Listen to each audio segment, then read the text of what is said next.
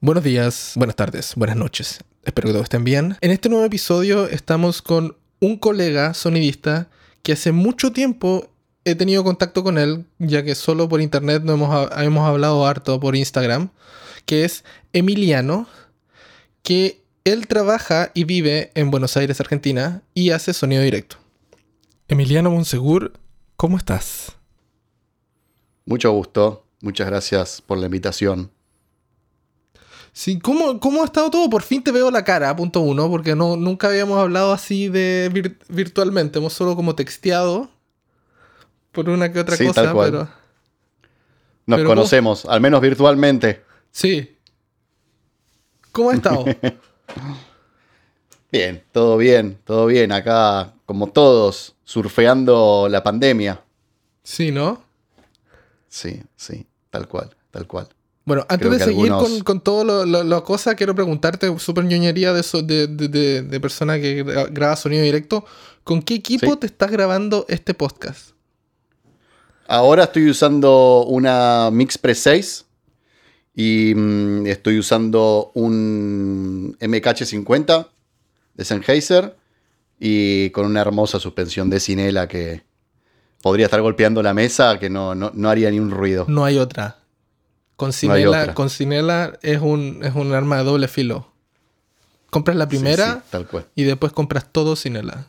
Es una cosa que no... Sí.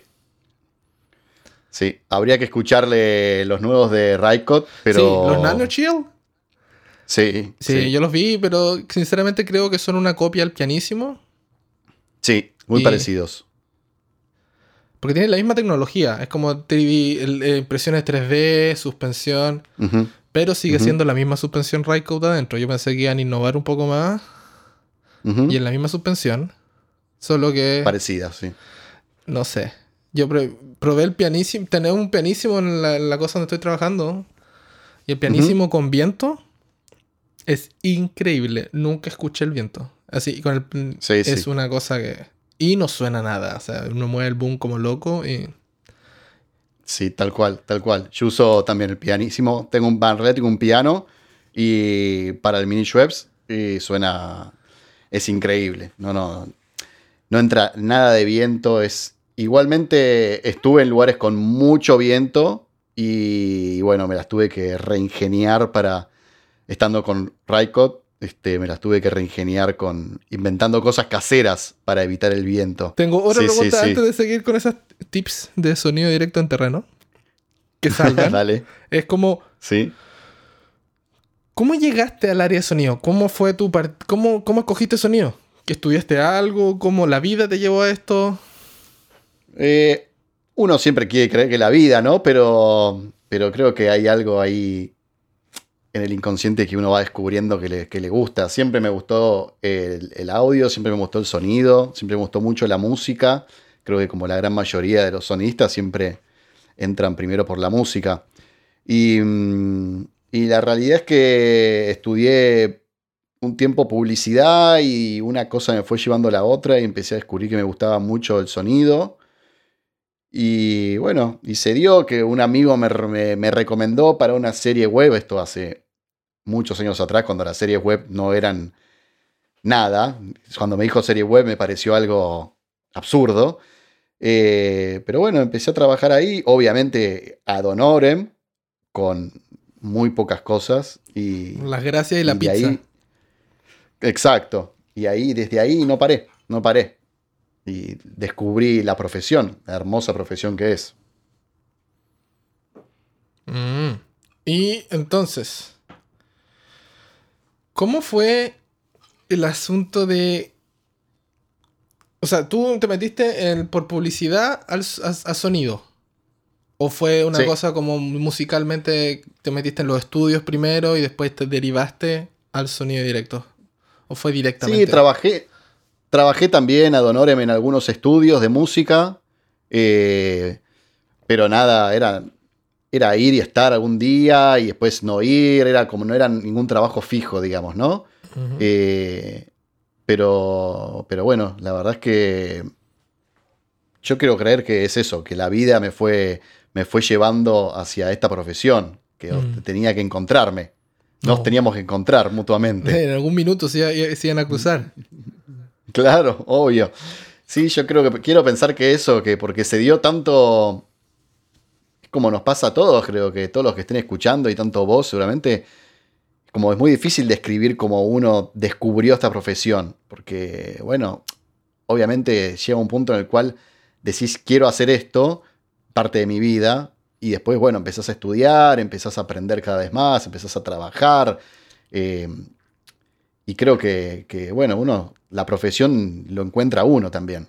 Está bueno pensar eso. Sí. ¿Y cómo fueron esos inicios entonces en el set? Como las primeras veces que recuerdas de eso. ¿Cómo fue llegar al set y, no sé, ¿sabías algo o fuiste a la vida y agarraste, te pasaron las cosas o... Tenía una teoría de de sonido, tenía una teoría de sonido, después medio como al mismo tiempo de que se estaba filmando eh, esta serie web, yo me empecé a formar una técnica, se empecé a hacer una tecnicatura de sonido y, y, eso me empezó a dar muchos conocimientos teóricos de cómo funcionan los micrófonos básicamente y cómo funciona un grabador y los niveles que uno tiene que manejar y, bueno, un montón de cosas, pero nada de sonido directo, no había nada de sonido directo porque era otro mundo. Eh, Así que bueno, era un poco eso que ir descubriéndolo mientras trabajaba. La realidad es que nunca volví a escuchar esa serie web y, no creo que no creo que, brille por cómo suena, pero bueno, este, creo que hay como un, eterno cariño hacia, hacia ese proyecto justamente porque fue como el puntapié inicial para lo que hoy hago. Perfecto. Y en esa serie, en esa, en esa serie web que hiciste, ¿Ocupaste, ya tenías equipamiento o te pasaron equipamiento? ¿Cómo fue?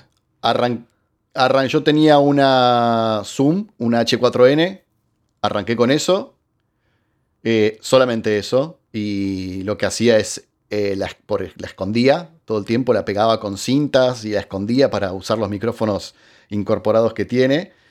Eh, y después, al, par de jornadas me di cuenta que me gustaba mucho lo que estaba haciendo y me compré un NTG2 y después una caña, obviamente, y después ya empecé a, utilizar esas dos cosas que tenía, el micrófono, el boom, y los micrófonos incorporados de la, NT, de la, Suma H4N, H3N, perdón, no, H4N. H4. Eh, y, mm, y, bueno, jugaba, o sea, la serie básicamente la resolví con, con esos micrófonos que tenía, lo que tenía, básicamente. No, pero bien, o sea, pasando de solo usar los dos micrófonos del, Zoom a ponerle una caña con un NTG2, eh, ya, ya la misma serie evolucionó el sonido de manera gigantesca porque ya tenías el boom, ya eran close-up, boom, boom. 100%. Y cuando tenía dos personajes, quizás lo que hacía, le ponía, hacía lo mismo, gripeaba el, el grabador daba rec y con la caña me quedaba con, la otro, con el otro personaje. Ah, perfecto. Eh, pero bueno, fue, fue, fue como aprender, a, aprender a jugar con esto, ¿no? Es como... Eh, no, está bien. uno tiene que partir, partir con lo que tiene y conocerte a ti mismo cómo, cómo haces, o sea, cómo resuelves esos problemas, porque sinceramente creo que cuando uno parte es cuando cree que el mundo se le está cayendo a pedazos, pero son problemas que uno tiene que aprender a resolver para poder de ahí decir, ok, ¿qué equipamiento necesito? Porque creo yo que si, independiente de que si partes con todos los equipamientos y no tienes idea del trabajo, vas a tener los mismos problemas. No, no, no va a cambiar en nada, tengas o no tengas los equipamientos. A mi punto de vista, no sé. Sí, sí, coincido 100%.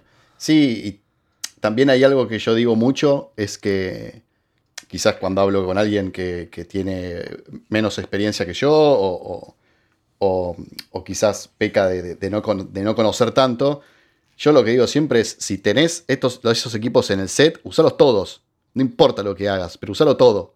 Em, no sé, tenés tres corbateros y hay dos personas hablando, no importa. Usá, esconde un corbatero y dale uso y ya lo tenés ahí, usalo, sacale provecho. y también creo que, que el conocimiento hacen a los equipos y no los equipos al conocimiento. Como mucha gente cree que por tener un, gran grabador sabe, y la realidad es que eh, es como vos bien dijiste recién. cada, cada compra y cada inversión en equipos tiene que ser pensada y tiene que ser pensada en base a, a lo que uno necesita y precisa en cuanto a los trabajos que está haciendo y bueno, un montón de factores más que podríamos decir, pero creo que todo, todo radica ahí. Perfecto. Entonces, partiste con un Zoom H4N y un Ujú. NTG2. Y ahora, ¿qué tienes en tu bolso? Y en mi bolso depende el tipo de trabajo, pero en general, si voy, si es un trabajo de one man, voy eh, con mi bolso con una 633 o una 688, eh, inalámbricos Electrosonic, eh, SRC o SRB. De boom, en general uso para interiores un 50, un MKH 50 y para exteriores varío mucho según el tipo de encuadre que se haga en cámara, pero uso un Shoeps, un Smith o también uso un, un 416, depende del tipo de situación. Em, y de cápsulas para los inalámbricos uso Sanken y DPA. Las DPA me parecen eh, increíbles. Increíbles. Suenan Es bien, un ¿no? Sonido. Suenan bien de PA. Ese, son, son realmente muy, muy buenas. Muy buenas. Eh, pero esos tipo de laburo, tipo de trabajo en bolso. Después, si hago trabajos más grandes en ficción o comerciales eh, y voy con un carro, ya es otra cosa. Voy con, con la 688, las, una CL12, con antenas, con distribuidor. eh, Pero siempre lo mismo, ¿no? Siempre eh, eh, inalámbricos, electrosonics, grabador, sound devices y lavalier lo mismo. Sí. mm. Sí, sí, sí. Siempre lo, siempre lo mismo. Siempre traté todo. Siempre, ah, siempre pensé como. Más allá de lo que decíamos antes, de que los equipos no hacen al, al trabajo, pero sí siempre apunté a, a levantar la calidad de mis trabajos aprendiendo y con equipamiento de calidad. Creo que eh, esa siempre fue mi filosofía. Es claro, es que yo, yo creo que después uno pasa la curva de aprendizaje. O sea, claro, uno siempre aprende, pero uno pasa la curva de, de- de lo básico. Y después tú ya eres, sabes lo que hacer. Tú no fallas. Por ende, la parte, baja, la, la parte débil de tu trabajo o de tu servicio son tus equipos. Por ende, hay que invertir en los equipos para que nunca fallen. O sea, si te compras, no sé, a mí me ha pasado que yo ocupo también Sound Devices y Electrosonics por ahora, porque no sé, no sé, estoy en dudas ahora, tengo dudas existenciales ahora, pero nunca me han fallado. Ujú. O sea, Sound Devices, mi grabador, el 633, lo he tenido por muchos años. Y he estado en la jungla, he estado recorriendo Sudamérica, he estado acá en el Ártico, he estado en Mm. muchos lados y nunca han fallado. Nunca. Ni una vez he Mm. tenido que hacer un backup de, hoy necesito otro grabador. O sé que me falló un transmisor. Tal vez en los lavaliers sí, se han roto lavaliers, se han roto cosas, pero que siempre pasa, pero... Pero tener la solidez de, ¿sabéis que pongo este transmisor ahí? Yo sé que nunca va a fallar. Vale la pena la inversión. Sí, sí, sí, tal cual. Eh, bueno, yo muy, muy parecido a vos. La, mi primer grabador, digamos, de, de, de alta gama, por así decirlo, fue el 633 de Sound Devices. Y también estuve en fríos extremos, calores extremos, eh, desiertos extremos, humedades extremas. Y el grabador nunca, nunca me abandonó. Nunca. Eh, y siempre tuve un plan B, porque siempre me, llevé algún grabador para poder resolver en el caso de que de estar en el medio del desierto y, y que el grabador, pensar que el grabador quizás te fuera a abandonar. Y, y nunca me pasó. La verdad que eh, los, los 633 son unos grabadores que salieron muy bien. Eh, y no, lo mismo que, lo mismo que vos, nunca, nunca me abandonaron. Yo encuentro que toda la línea 6 de Mm. Sound Devices, partiendo con el 664, que es un tanque, es pesado como él solo, era, es buenísimo, rompió todo, como que fue la primera, la primera cosa multitrack que podía grabar 12 canales en un espacio chiquitito de bolso. Después Ujú. el 633, que fue mucho mejor que el 664, que fue como que hago casi lo mismo que tú y peso la mitad. Y tengo Automix de Dugan, que amo el Automix. Eh, ponen 4 la validez y digo, yo no voy a mezclar eso con los botones con, chao, autotugan y que hable y, y está bien hecho el software. Y después sacaron el 688 que a mí, yo nunca lo he usado, pero me, lo que he leído y lo que, lo que entiendo, que es la versión del 664 con la tecnología 633, que es increíble.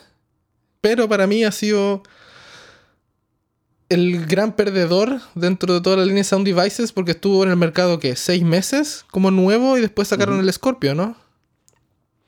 Sí, sí, quizás un poco más. Sí, después sacaron el Scorpio y ya, se comió todo. O sea, pero bueno, también la realidad es que el, mercado quizás latinoamericano es diferente al, europeo y al americano, por, porque bueno, nuestras monedas en general tienen tienen otro valor y nuestras, nuestros trabajos tienen otro valor. Pero no lo quita, o sea, yo encuentro que el, 688 es increíble. Yo encuentro que no, sí, es, el, asunto está en que mucha gente no pudo tener acceso a él porque salió la línea 8 muy pronto. sí. Y de hecho los CL12 los discontinuaron muy rápido. Pero tú alcanzaste a tener el eh, tuyo, ¿no? Sí, sí, yo tengo un ah, CL12, sí. Sí. Y de hecho, hoy, hoy por hoy, bueno, con, obviamente la pandemia hizo cambiar un poco todos los esquemas eh, que uno tenía de inversión, ¿no? Pero, pero con el 688 y el CL12 yo estoy muy, muy cómodo para trabajar en, los momentos donde me toca estar con un carro y, siento que nunca me faltaron canales. Eh, entonces, hoy por hoy no se me pasa por la cabeza ni cambiar mi grabador grande, digamos, porque yo lo, pienso como que ese es mi grabador grande y, y después mm, la MixPre que uso también y el 633 son mis grabadores más chicos. Eh, y no se me pasa por la cabeza cambiar un grabador grande por un Scorpio, que quizás eh, es un super grabador, pero hoy por hoy creo que no, no le encuentro el sentido tampoco. Mm. No, muy bien. Aparte ahora de, esas cosas que tú estás hablando de la inversión. Nosotros como sonistas directos es como... No muchos sonidistas saben, los que están fuera del área, que hacer sonido directo es tan caro. Como para nosotros comprar cada cosa, cada equipamiento. O cuando típica que te preguntan en el set a alguien que no tiene idea de sonido, te preguntan, oye, ¿cuánto sale eso? Es decir, bueno, cuidado porque vale, eso vale mil dólares, esta otra parte vale mil dólares más, y esto vale mil dólares. Y todos quedan para adentro porque no saben la realidad. Es súper caro invertir en sonido directo. ¿Cuál es tu equipo que tienes en mente? Como, porque uno, uno compra, así como lo que hablamos hace, un, hace un, par de, un par de minutos atrás, súper selectivo. ¿Qué tienes en mira ahora para comprarte? ¿A qué le tienes tengo echado mira para el ojo? Eh, y le tengo echado el ojo a varias cosas en general.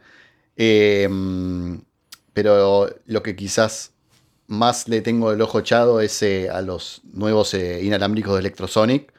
Quizás los monitoreos nuevos que son estéreo, esos me interesan mucho. Y, mm, ¿Cuál es monitoreo en general, Los chiquititos, ¿no? Eh, sí, los chiquititos, sí, sí, sí. No me acuerdo ahora el modelo exacto, tendría que mirarlo. No, no, no da lo mismo. Es la evolución del R1A. Exacto, exacto. los que ya. Y, y después es así, esto es como siempre uno va comprando más inalámbricos, siempre, siempre. Así que pero en general, donde estoy puntualizando es, tengo ganas de comprar una Venue de Electrosonic para el carro, eh, para, tener, para ampliar mi, sistema inalámbrico. Eh, pero bueno, también esta inversión se, se, congeló un poco debido a la pandemia y debido a que todos los rodajes grandes se frenaron y recién ahora está todo volviéndose a activar. Así que será algo para, pensar en los próximos meses. Pero creo que si tengo que elegir algo es eh, eh, la venue de, Electrosonic. Mm, buena. Sí, sí. Mira, experiencias que recuerdes, ya sean que, o, cosas que te hayan marcado, tanto buenas o malas, o y malas, depende como, como, como si quieres contarla o no, pero buenas y o malas. Eh, malas, eh, en general, no sé, no, se me ocurre. Sí, sí, a uno le pasa que, que, en, el, en el tiempo que, empieza a trabajar aprende mucho y aprende mucho. Yo pienso que, este trabajo tiene una parte enorme social. Eh, y bueno, hasta que uno entiende que realmente esto es puramente social y puramente eh, hay una parte psicológica muy, muy importante en lo que nosotros hacemos dentro del set. Eh, creo que hasta el momento que uno realmente entiende y logra interpretar eso,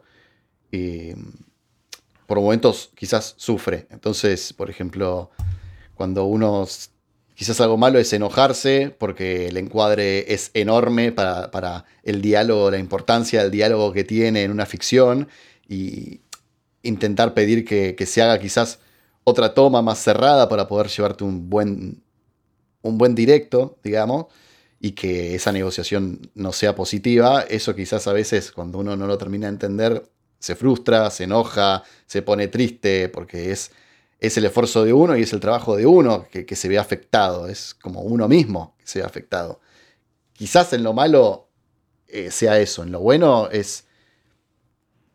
tengo muchas experiencias muy buenas, eh, eh, trabajos en el exterior, viajes, trabajar con gente con la cual pensé que nunca iba a trabajar, hacer grandes amistades con, este oficio. Pero, pero sí creo que tengo que elegir una experiencia puntual que, cambió eh, mi forma de, trabajar. Deberían ser este, dos. Una es la parte académica, que fue haber, ido, haber estudiado con uno de los que es mis grandes maestros, que es Dimitri Medard, que da clases en la ICTV de Cuba, de San Antonio. Creo que él cambió mi forma de trabajar, eh, fue un quiebre en mi carrera directamente. Eh, directamente cambió mi forma, es eso, cambió mi forma de trabajar.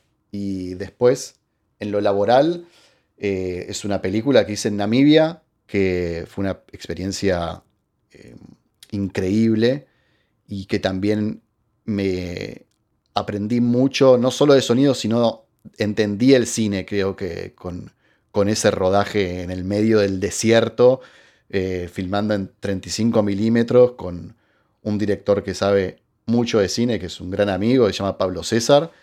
Eh, creo que esa película también hizo un quiebre eh, en mi profesión porque, porque realmente ahí entendí mi profesión y entendí el cine y entendí todo lo que hacemos que en la película no se ve, que también es parte del cine. Porque, porque creo que el rodaje es más allá del guion y la escritura de la película, del libro, creo que la película nace en el set. Entonces, entender eso es, es el todo casi. Eh, así que creo que sería un poco eso, el resumen. Sí, no, eso tiene como que, eso es lo que viene totalmente, la respuesta viene ligada a la, pregunta ahora, como en Sudamérica, por lo menos mi, mi conocimiento, Argentina siempre en, en, la industria del cine ha estado adelante más que todos los otros países. Con lo mismo que tú hiciste, como que tú te fuiste a grabar lejos porque Argentina hizo una colaboración con otro país y se juntaron y, hacen mucho eso de colaboraciones y viajan y generan mucho cine en sí, la industria. Y aparte que, sinceramente, tienen los mejores escritores de guiones Argentina, tanto en publicidad como en, como en cine, en series también. Como que eso yo creo que cómo se ve la realidad en el... cómo está la industria cinematográfica en Argentina ahora. Eh, hoy por hoy es más, creo que es más complejo el análisis porque, porque bueno, venimos de, de una pandemia que nos afectó a todos y eh, hagas lo que hagas, a todos nos afectó. Em, y y creo que, es, un poco difícil hoy por hoy un análisis de cómo está la industria argentina sin, sin tener en cuenta ese factor, ¿no? El factor pandemia. Sí, no. Pero, pero yo creo que, que, sí hay algo de cierto, que Argentina siempre fue un gran productor de cine eh, a nivel Latinoamérica. Eh, hoy por hoy no sé, la verdad que soy un poco creo que, desconozco un poco si, sigue siendo esa una realidad, porque creo que hoy hay muchos países latinoamericanos que están produciendo cine, un montón de cine, sin ir más lejos, eh, nuestro vecino Uruguay está haciendo un montón de cosas, de series, de, de ficciones. eh, bueno, Colombia siempre. Colombia, con México. sí. directores, México también. eh, pero bueno, creo que, y obviamente el resto de los países también, producen un montón, Chile también. Eh, la realidad es que hoy soy. no, desconozco si hoy Argentina sigue siendo tan productor de cine como lo fue. Pero, pero bueno. Pero yo creo que todo, Yo toda siempre- Sudamérica está, o sea, generalmente toda Latinoamérica está en el mismo nivel ahora, ya que la pandemia puso un freno a todos por igual y ahora vamos a ver cómo están las cosas ya con... Porque el acceso a conocimiento y todas las cosas ahora están mucho más... es mucho más globalizado. O sea, pues llega una industria como Netflix y que en esos workshops que hacen tanto en Cannes como en otro lado, tú te ganas un fondo de tu gobierno y te vas a vender tu producto y si es bueno tal vez ganes, entonces tal vez te lo paguen, o sea, el acceso es mejor. Así que ahora vamos a ver, esperemos que la industria mejore y crezca en toda Sudamérica. Porque una de las cosas, mi sueño frustrado es poder ir a grabar algo a Sudamérica. o sea, lo he, lo he hecho, pero lo hice hace cuánto fue. 2016 fue la última vez que tuve que ir a Sudamérica a grabar y fue como que, qué rico. Sí, sí, sí. Ojalá que. Yo creo que sí, con el impulso de las plataformas, eh, todo lo que nosotros hacemos se, se va a ver afectado muy positivamente. Va a empezar a haber mucho, mucho, mucho trabajo, eso seguro, y ya se está viendo. Ya se venía viendo previo a la pandemia. Lamentablemente es eso, se frenó un poco, pero yo creo que, que, que sí, que se va a afectar, se va a ver afectado muy positivamente y va a haber mucho trabajo. Eh, pero, mm, pero bueno, ojalá que haya trabajo para todos y, y todas, este, todos los que están aprendiendo, todos los que quieren seguir desarrollándose, porque creo que también un poco de nuestro trabajo es eso, hacer un poco de lugar para, para la gente que no encuentra su cupo en el cine. Eh, este, creo que, que parte de los que estamos ya quizás trabajando estables en- en nuestro trabajo, somos responsables de hacer lugar para que todos y todas los que quieren estar eh, puedan formar parte. Eh, Pero ¿qué un pasa? Yo creo que es, es una cosa como que, ¿has visto? Eh, como la cosa, yo lo veo como pequeñas pelotitas, la industria del sonido por lo menos, acá como lo veo, porque... Ujú, Que imagínate un bol lleno de pelotas. Y llega una empresa, llega otro bol muy cerca que es Netflix. Y empieza Sí. a agarrar todos los sonistas del bol que es Toronto, en mi ejemplo.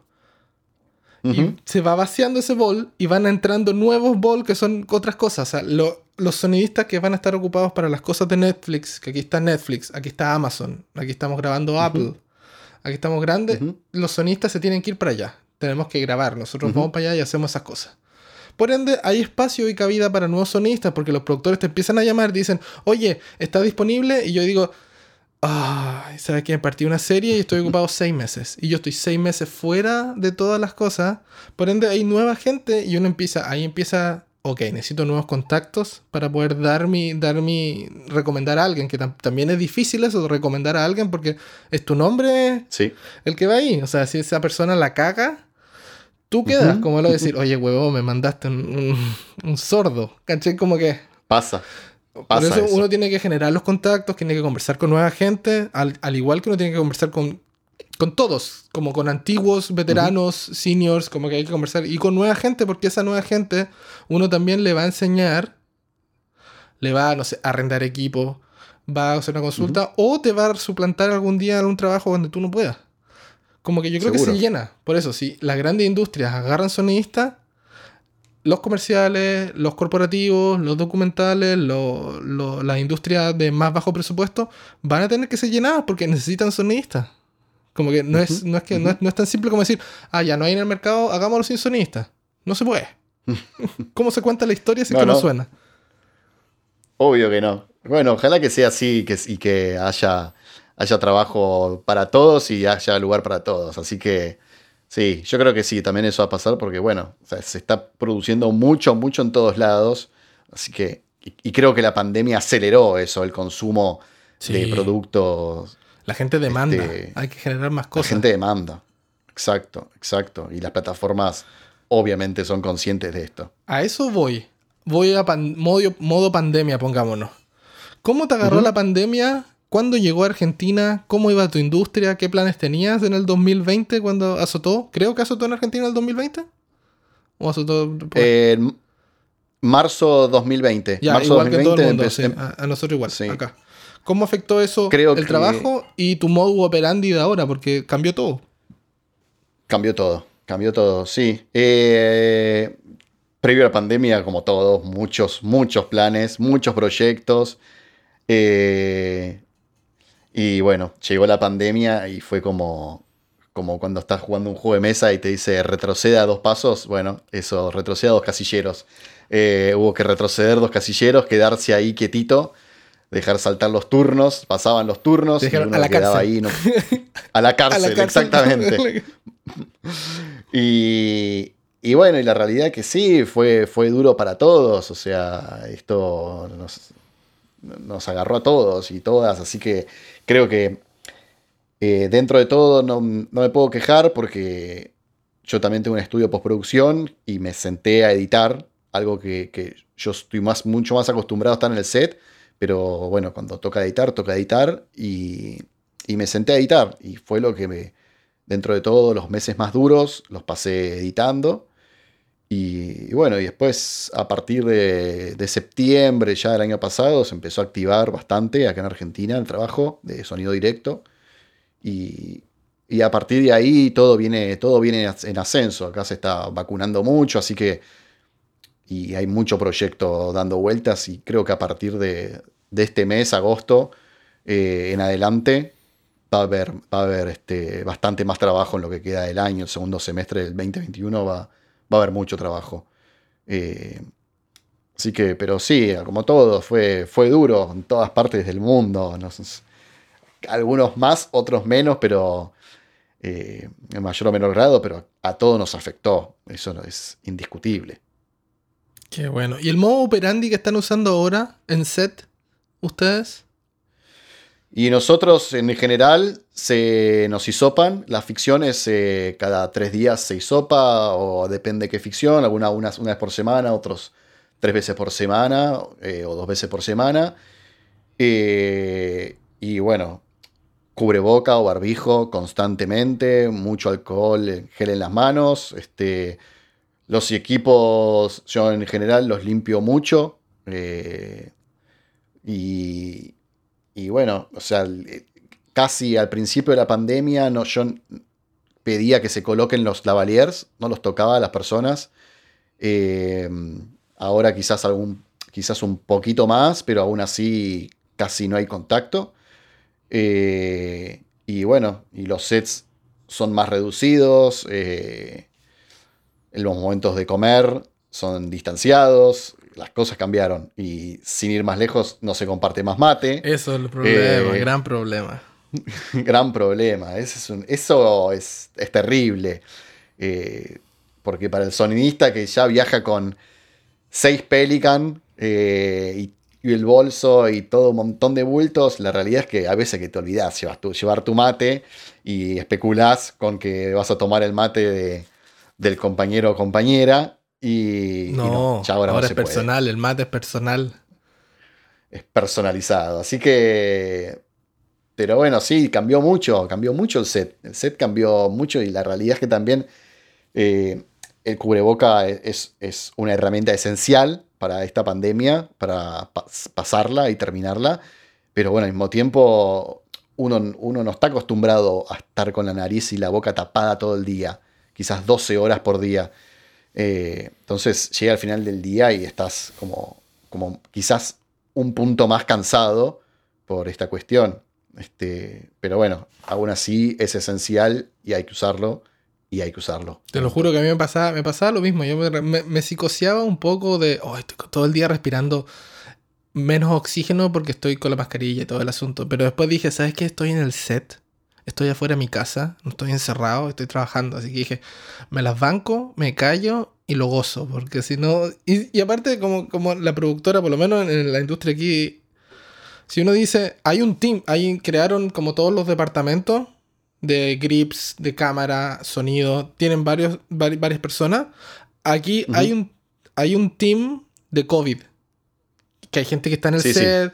Y tú le dices, oye, ¿me das otra mascarilla? Dame alcohol gel. Como que es una cosa que en verdad no te preocupas tanto decir, sabes que esta mascarilla me tiene un poco ya, después de cinco horas, la mascarilla se pone un poco húmeda, media pesada. Ujú. Cambio y te entra otra mascarilla y decís, ya, esta está mejor, está como que Sí, no sí. es un gran problema. Yo como que, aparte como humanos aprendimos, nos acostumbramos a todas las mierdas. Como que uno se acostumbra a todas esas cosas y decir la mascarilla después de un año ya no pesa, ya no molesta. Aunque sea la KN95, la, esa, la gruesa. Pero mira, mientras pueda trabajar, hay que agradecer, no va a decir, sí, dámela, pómela, pómela. Sí, tal cual, tal cual. Hay que usarla y acá es lo mismo, acá también. Cambio de mascarillas, hay cambio de mascarillas. Pasan por el set, te rocían las manos cada media hora o 40 minutos. Eh, y sí, hay que ser agradecido que, que con protocolos uno puede trabajar y podemos trabajar. Y, y sí, es eso. Y hay que ser responsable, usar mascarilla, cuidarse. Y, y, bueno, y es eso. Cuidarse uno cuidar y cuidar a los otros también. Sí. Entonces, señor, con toda la experiencia que tienes, que yo creo que es vasta, ¿qué consejo o, o, o, no sé, modo de hacer sonido? Porque uno creo yo que uno con el tiempo hace una forma, hace sonido de una forma. Y no, no me digo el que hacer sonido es cómo suena, sino que uno tiene un cierto procedimiento, una manera de pensar, una, un- una forma cuando llegas al set, te desenvuelves de una manera. ¿Cómo, ¿Qué consejo le darías al Emiliano joven o a cualquier persona joven que diga, ¿sabes qué? Me interesa un poco el sonido o qué recapitulas de todos estos años en el set? ¿Qué consejo daría? Y, mm, yo creo que primero y principal es eh, la educación.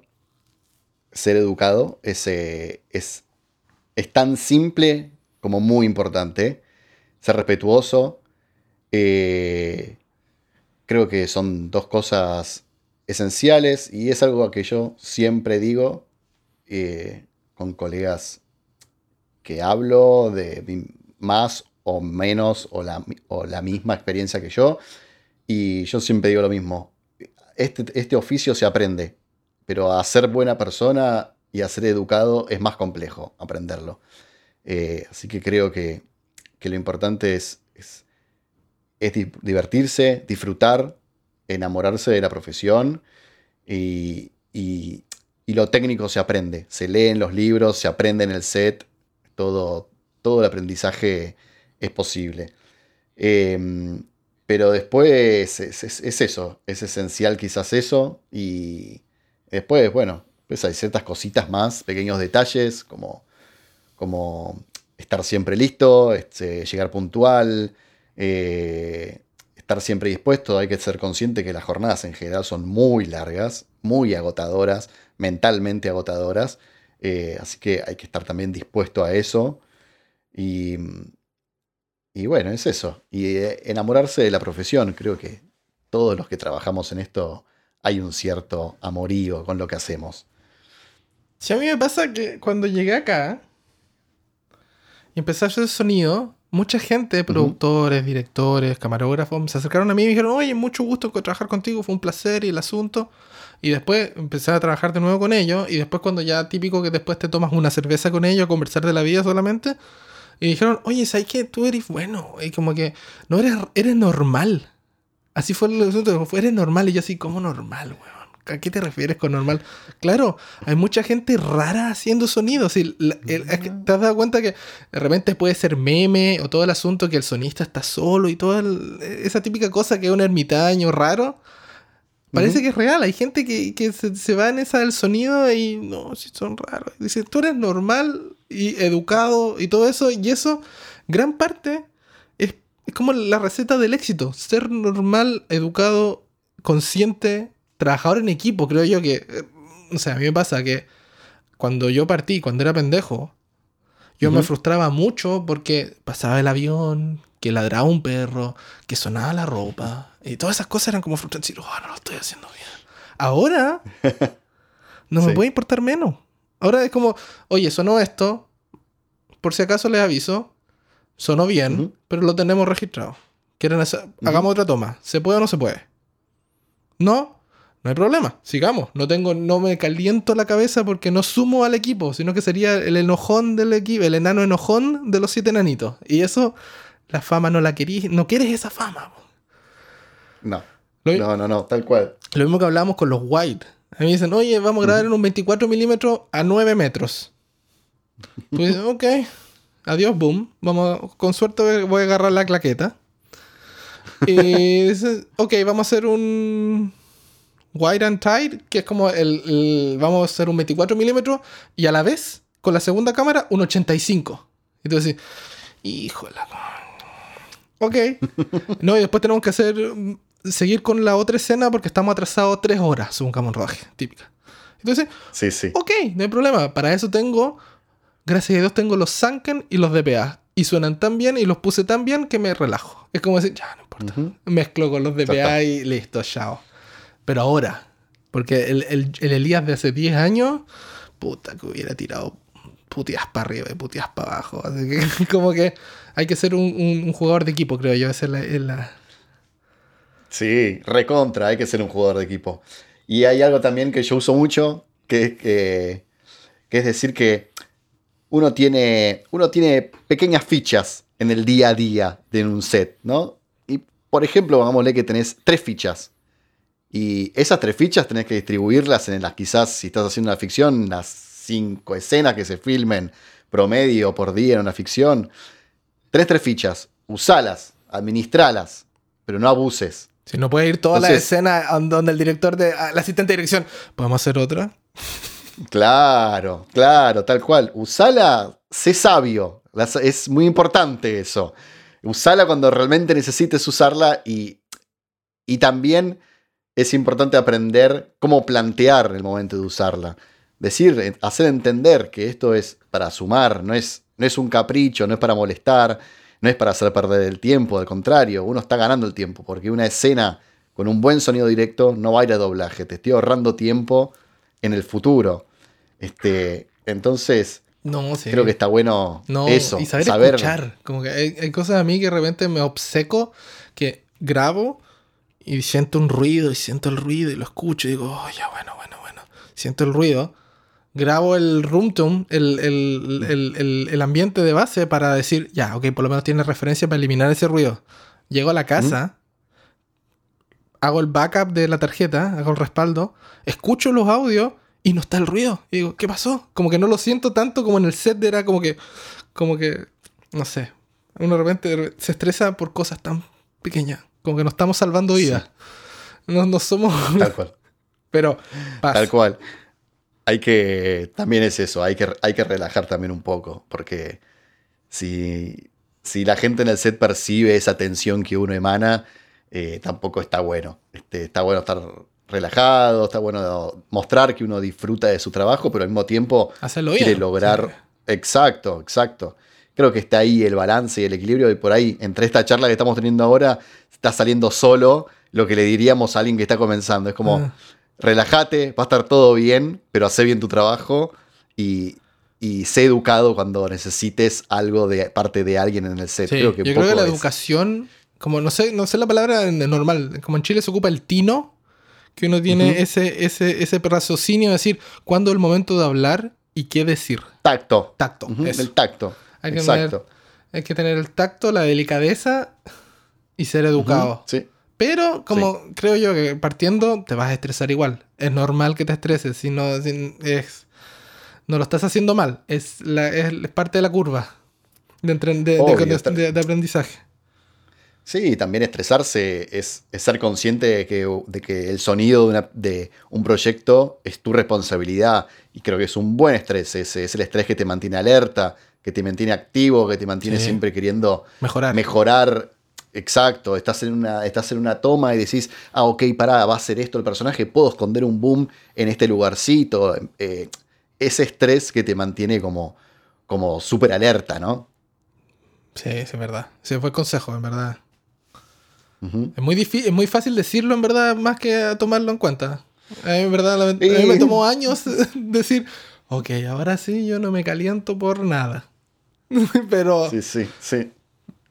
Sí, eso es, que sí, esto es un oficio y como todo oficio son horas de vuelo. Sí. Es eh, trabajar, trabajar, aprender, estar en situaciones, porque por más de que nosotros le digamos a alguien cómo resolver una situación, nunca hay dos iguales. Así que eh, creo que creo que es eso, es este, horas de vuelo y, y horas de rodaje, horas en el set y aprender y aprender. Punto.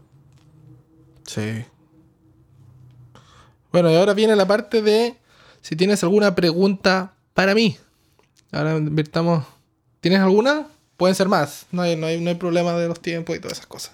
Ah, perfecto. No, tengo un montón. Podemos hablar de Uh, sonido, podemos dale. estar hablando horas y horas. No hay problema. este, Total, yo, yo edito el podcast, tranquilo.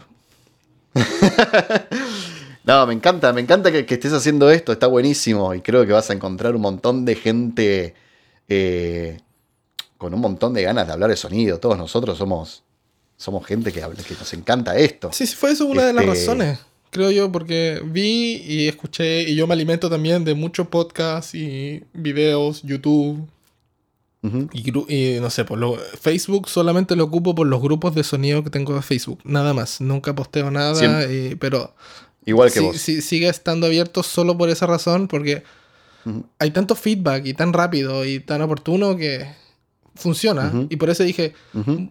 Bueno, porque mi podcast parte los primeros, los primeros 10 episodios. Son gente que contacté de antiguos ex compañeros de colegio, profesores. Como que en esa que no los veía hace 15 años. ¿En qué estaban? Quería saber. Pero ya ahora llegó la parte ñoña que me salió que digo, ya, ¿sabes qué? Quiero hablar en Latino, en Hispanoamérica. Quiero hablar con gente que hace mi trabajo. Porque soy el único de mi generación. A ver. Sí, yo creo que sí. Soy el único de mi generación de sonido que hace sonido directo. Mira, todo el resto hacen postproducción. No hacen. No, porque como yo estudié ingenie- ingeniería en sonido. Y vimos toda la palestra de sonido, estudio de grabación, refuerzo sonoro, todas las cosas y mucha gente se fue en, en producción musical, eh, Claro. otros están haciendo sonido para videojuegos, postproducción de sonido, pero yo tomé la otra área que es sonido directo. Así que como Claro, que quería hablar claro. también y compartir conocimiento y ver como que está- las realidades de otras industrias o cómo lo hacían sí. en de eso solo sonido directo. Y dije, ya, ahora, ahora voy a hablar solo con sonistas directos. No, está buenísimo. Y de hecho, está buenísimo que lo haga, porque no hay tanto podcast, podcast de, en habla hispana de, de- de esto. No No sé. sé, un par de cine genéricos, pero no hay ninguno referido de sonido para cine en habla hispana, al menos. Eh, así que está buenísimo que lo hagas mientras que estás tomando mate, mate, mate a pleno. Sí, no estoy a full, yo Eh, tomo mucho mate. Este, pero que, está buenísimo, está buenísimo que lo hagas. Seguro- vas a encontrar un montón de gente que se va a super copar para hacerlo. Sí, sí. Y de hecho, sinceramente, me contacté con varios y todos me respondieron muy rápido. Fueron mucho más rápido que amigos míos, compañeros, ex compañeros de universidad, que fue la respuesta fue, ya hagámoslo hoy día, hoy día, hoy día, mañana, hoy día, mañana, hoy día, mañana. Y todo fue como, ok, ya, ya. Sí. Sí, sí, sí, porque aparte es eso, una charla de sonido es como, es, es espectacular, qué, qué mejor. Este, pero sí, está, está muy bueno, está buena la idea. Ojalá que, que, que llegue a mucha gente y sobre todo para la gente que está quizás aprendiendo y, y dando sus primeros pasos, porque está, eh, está bueno para nos, de, de parte nuestra también está bueno que por suerte tenemos la experiencia está bueno hacer ese compartir lo que sabemos para que otros lo puedan, puedan absorber lo que les sirva. ¿viste? Sí. Eh, este, no, no digo que uno va a decir el 100% de cómo se tienen que hacer las cosas, pero sí. No, cada comparte tu vivencia, cositas. tu vivencia. Si es la- uno- Claro. uno- solo es como una conversación. Si esa fue la idea. Por eso, pregúnteme. Te, te saqué de la onda, perdón. Sí, sí. Que, mm, no, me- ¿qué, qué hay, hay? ¿Hay mucho trabajo allá en donde estás? Eh, vos estás, me dijiste que estás en Montreal, ¿no? No, estoy en Toronto. Toronto, Toronto. ¿Qué Eh, onda por ahí? Sí, hay mucho trabajo acá. No, no voy a mentir. O sea, la industria ya está, ya COVID sigue estando, Mm. pero ya estamos trabajando full. Porque ya aquí ya, la, ya, se- ya la mayoría de gente ya está con las dos dosis. Eh, los números están súper bajos. Yo he estado trabajando desde enero, no, enero, no, febrero empecé una serie y terminé en junio, finales de junio, cinco días a la semana, 60 horas, dándole, dándole, dándole. La serie entera tuvo cero casos de COVID, ya bueno. como así, y, y muchas series ya han estado en la misma, con cero casos, así que ya la, la fórmula se encontró en el set de cómo hacerlo. Claro, tres Ujú. test a la semana, alcohol gel por todos lados, el team de COVID ahí presionándote. No se acerquen tanto, aléjense, está muy cerca, la mascarilla. Sí, sí, sí. Está muy Como bien. que Bueno, funciona. es su trabajo. Es su tra- no, totalmente. O sea, los pobres, me- a mí me dan pena porque mucha gente es difícil mantener la distancia social en un set de 3x3 cuando tienes dos cámaras, el sonidista, tres, tres, tres personas por cámara, que entra el, el director a dar una orden, el otro que tiene que usar la- la- el, el protector facial. Es como... Es complicado para ellos más encima entrar al set porque de repente ellos no entran porque dicen, somos muchos, lo siento, ustedes no pueden entrar. Así que queda como que criterio de espero que la gente que está dentro del set este, entienda la distancia social y todas esas cosas. Sí, sí, sí. Sí, este es, es, es complejo, es complejo. Pero bueno, estamos en la recta final. Y mm, vos haces casi todo sonido directo. Sí. O sea, o 100%. No, 100% dedicado a sonido directo. Ya no hago otra. 100%. Sí. Y en general haces más ficción que otro tipo de cosas. En los o- últimos tres años, debo decir que me he tirado ya más a ficción. Me, me- al comienzo era un poco reacio decir, no, porque yo quiero, quiero ser variado, me, gusta, me gustan los documentales, me gustan las comerciales, corporativos también hago, series. Y después de las series, también partí con series web. Después me metí a las series. Y me quedé en la serie. y ahí está la ciencia ficción totalmente serie. Y ahí estoy. Sí, sí, y sí. he estado los últimos tres años en eso. Y ya no. Qué bueno. Qué bueno.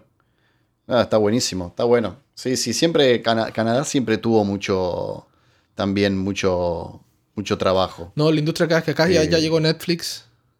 Está Claro. Amazon. Está Apple TV. Hay muchas series de Apple TV Plus haciéndose acá. Está- están las grandes ya aquí trabajando. Qué bueno, qué bueno. ¿Y eh, con los colegas son, son unidos o hay o es variado? ¿Cómo es ahí? O sea, eso debo decir que es, es- es complicado eso porque como sonidista uno es bien solitario. Porque tú vas al set y eres el único sonidista. No es como. No, no hay dos unidades de sonido en un mismo set. Pero en general con la gente que he hablado y todo son muy buena onda, muy simpáticos, muy abiertos al- a hablar, a conversar, a... Yo te paso una pega, no hay problema, porque uno sabe que después te llega la, la- la mano de vuelta. No he tenido problema con eso acá, por lo menos. Claro. Sí, qué bueno. Es algo que quizás acá fa- falta un poco, esa cosa de la fraternidad que, que- que existe, pero, pero creo que hay muchas veces que en lo laboral eh, es una rueda que no es que falla, pero no está tan firme como las otras patas, como las otras ruedas. Pero bueno, no sé. Este, cada industria también es muy diferente y cada Sí. cada país. eh, pero. ¿Y ahora en qué, está, ¿y ahora en qué estás? Ahora de trabajando. Estoy de vacaciones estas últimas dos semanas. Bueno, te- he tenido vacaciones de la última serie que terminé. He hecho unos días de documental. Agarré un documental. Estuve trabajando en eso, pero ya terminé con eso. Y ahora las últimas tres semanas que me quedan antes de empezar otra serie. Y ahí me meto, me embarco, me embarco ya por, de nuevo por alto rato. Bien, ¿por cuántos meses? Eh, tengo desde parto en mitades de agosto. Me voy. Tengo hasta diciembre. Hasta Navidad. Con esa serie. Y después. No, después tenemos un break por invierno. Y volvemos en marzo de nuevo. A seguir grabando hasta. Wow. Hasta, hasta junio. O sea, un año. Uh. O sea, casi un, un año asegurado de trabajo. Sí. Pero bueno. eso es lo bueno. Es bueno eso. Pero es malo eso porque me voy y todo mi, mi red de contacto y todo, yo desaparezco el mapa y me mandan email y todo. Elia, ¿estás disponible para, no sé, irte a Japón un mes? Es decir, no puedo. Lo siento. Claro. Estoy con otro Sí, trabajo. sí, sí. Pero se- es lo que es. y ahí a la serie, ¿con qué equipos vas? A la serie yo voy, me, me- me estoy metiendo eh, como boom operator, como operador de boom. Y en esa serie, bueno, lo hago con un amigo. Y en esa vamos con el carro, un Scorpio. Buenísimo el Scorpio.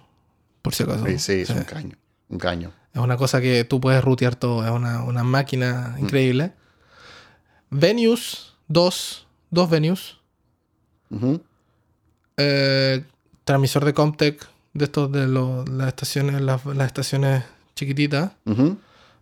Para el resto, y para mí ocupamos el transmisor, el T4 de Electrosonics.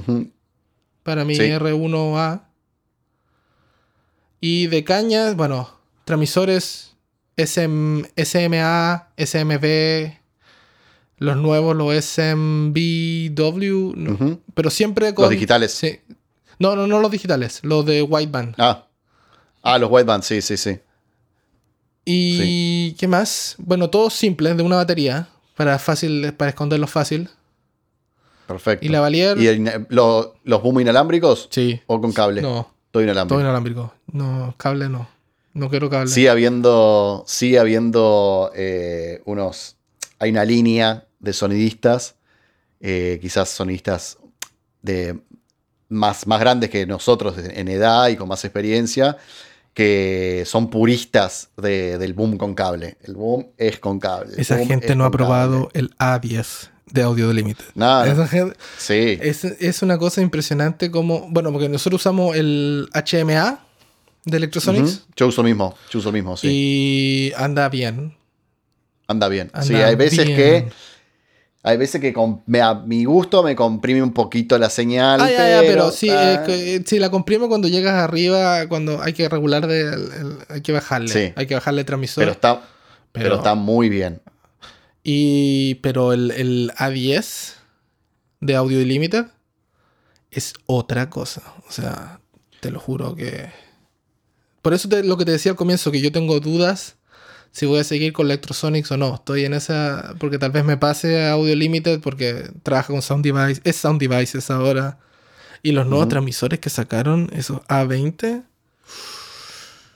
No sé. ahí- Te los probaste, qué bien. no, no, Eso no hay lo he probado, no lo he probado todavía. Los, Ah. quiero, los quiero probar, pero por lo que se ve, la forma que tienen, el asunto que graban en 32 bits flotantes, nunca ¿Y tienen código, tienen código de tiempo también o no? tienen código de tiempo. Aunque en verdad hay una cosa para mí, el, el asunto que graban internamente y que tengan código de tiempo y todas esas cosas a mí me, me da lo mismo. Ujú. No creo que nunca he necesitado que graben en sí un Ujú. transmisor.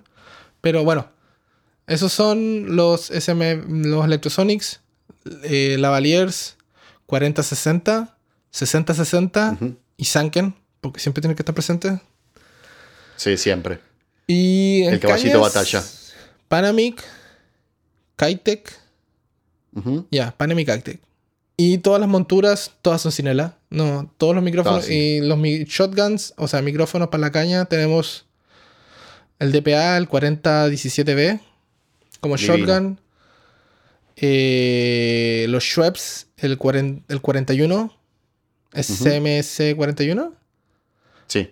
Y el que yo ocupo para indoors, para close-up y todo, que es como la, la, la que nadie ocupa, que es el Neumann, el KM185. no, me, no puede haber micrófono que me guste más que para ¿Ah, sí? close-up de eso. No, sí. Yo no soy de el 50, el Sennheiser 50, no soy de, del nada. A mí el Neumann, Fue mi primer micrófono de, de interior. sí, no. Y, mm, y lo que me pasaba es que en ese momento no tenía una muy buena montura. eh, y lo que me pasaba es que me, me costaba, me, había, tenía mucha transmisión del handling, digamos, ¿no? Y, y al no tener una buena montura se sentía mucho, pero es un micrófono a mi gusto también, tanto para voces como para instrumentos.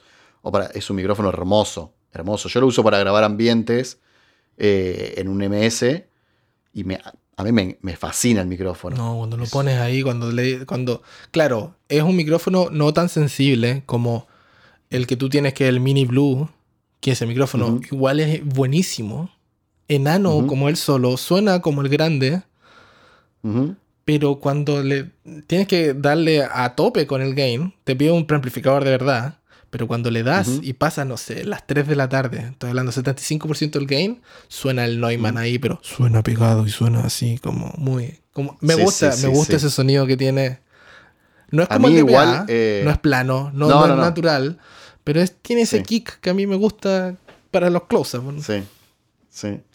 A mí, a mí igual el, el, el Schweppes no, no me gusta para interiores. Hay interiores que no me gusta para nada como suena. Eh, por eso lo dejo para exteriores con el 416. Este, que el 416 siempre tiene que estar, pase lo que pase. Suena, es- suena como el uses. eslogan, ¿no? Es como el 416, tú lo pones y cuando lo pones bien, suena como a todas las películas que has visto en tu vida. Dices, este es el sonido del 4. Por eso es leyenda. Sí, sí, sí, sí. Tiene que estar siempre, ¿no? No puede, no pueden acompañarte a un set. eh, por más que lo tengas de backup Aunque no lo o ocupes. lo que sea. No lo ocupes, Sí, pero sí. ahí siempre. Pero yo también hice un montón de películas con el 416 y nunca, nunca me abandonó, nunca, nunca, jamás. Eh, así que es un micrófono espectacular. Pero bueno, obviamente hay otros que suenan mejor. Así que. Pero el Schweppes no me gusta. Hay algunos interiores que. Que le siento. Les siento que no, no, que no funciona. Siento que no funciona. Eh, necesito usar un. Yo, bueno, tengo el 50. Que de hecho es otra compra que estoy ahí barajando, busca- buscar otro micrófono de interior.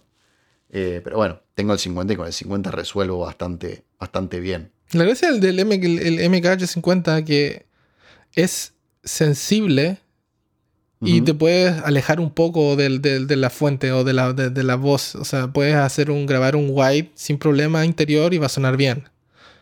Que es lo que no pasa con el Sí. Neumann. En el Neumann tú te alejas un poco y claro, tienes un poco más de... es, es menos sensible. O sea, vas a tener la señal un poco más baja. Pero hay varios, o sea, hay opciones. DPA tiene Sí. el 4018. Sí. Ujú. E incluso el- a mí me- el 4017 yo lo ocupo adentro también. Si es, que, si es que me da la pieza para ocuparlo, lo ocupo también. No tengo... Sí, sí, hoy hay, hoy hay mucha. Hoy hay opciones, por hoy. sí. Sí, hay muchísimas opciones que hace un par de años no había tantas. Pero bueno, con DPA, que es que salió al mercado con todo, a sacar micrófonos por todos lados, eh, hay mucha, mucha más variedad, mucha más variedad, sí. Pero la- las cap, la- los lavaliers de DPA son, uff. Yo hay veces que llego al estudio y, y hago AB comparando eh, No, un boom No te- con un, si el, con un si el DPA. está bien puesto, no te das ni cuenta. No te das cuenta, es un boom, pero es un boom, es increíble. Si está bien, es lo que vos bien dijiste, si está bien puesto, es un boom. Eh, Mi único pero con DPA Muy lindo, son muy sensibles. O sea, son delicados, no Sí, sensibles, sí. son muy delicados. son delicados. Nosotros, Sí. en la serie que hicimos, res- que terminamos en junio, teníamos cuatro DPAs, Ujú. cuatro lavalier. Los rompimos los cuatro. Los rompimos, los conectores. Ese conector micro dot y todo, una. Si no, se, si no se echaba a perder el adaptador de 100 dólares, 100 dólares el adaptador que tú dices, se atornilla y listo, roto. El conector roto, porque claro, de repente la gente apurada se los saca, cualquier, pero tampoco ni tan brusco, roto, roto, roto. Son muy delicados. Y hablé con otros sonidistas que me decían, sí, no, siempre, tú te compras un DPA y asumes lo que lo va a romper. Me pasó también con mi 4097. No, yo- nosotros tenemos el plant mic, el shotgun chiquitito, que tiene un Sí. mini gooseneck ahí como un cuello ganso, para esconderlo y todas esas cosas en el visor, típica escena En de auto. autos. Sí. Bueno, suena increíble. Es buena inversión. Sí. Suena. Hay otra marca muy, muy parecida que me recomendaron el otro día. Después te la voy a pasar por mensaje, pero que también me dijeron que suena muy bien. Yo no lo escuché, pero ese DPA me hablaron todos maravillas. Esa es la solución maravillas. de autos, eh, esconderlo. Suena increíble. De y hecho, de distancia, de, de distancia funcionan bien si está quizás un poco alejado. 30 centímetros, 40 centímetros va a estar bien. Pero si te, pide, si, 40. si te pide el harto gain como en el transmisor, harta ganancia. No es, no es un micrófono como el, no sé, no, no maneja los mismos niveles que el lavalier, supongamos. Pero bueno, está, está buenísimo lo que estás haciendo, me encanta. Ojalá que. Bueno, ojalá que, que- que puedas hacer muchos. Sí, no, obvio. Bueno, pues muchas gracias por darte el tiempo, darte esta hora o este ratito para poder conversar. ¿Y dónde te puede encontrar la gente si se quiere comunicar contigo? Eh, gracias a vos, primero, por la invitación. Me encantó la charla, muy buena. Siempre es un, placer y un gusto charlar con diferentes colegas. Y me pueden buscar eh, en Instagram eh, como Quetzal Sonido, como el pájaro, Quetzal. Todo junto, Quetzal Sonido. Y si no, en, en mi sitio web, que también es quetzalsonido.com. Perfecto. Bueno, muchas gracias nuevamente y espero que estés bien. Y a ustedes, muchas gracias por escuchar otro capítulo. Espero que estén bien y nos vemos la próxima. Chao.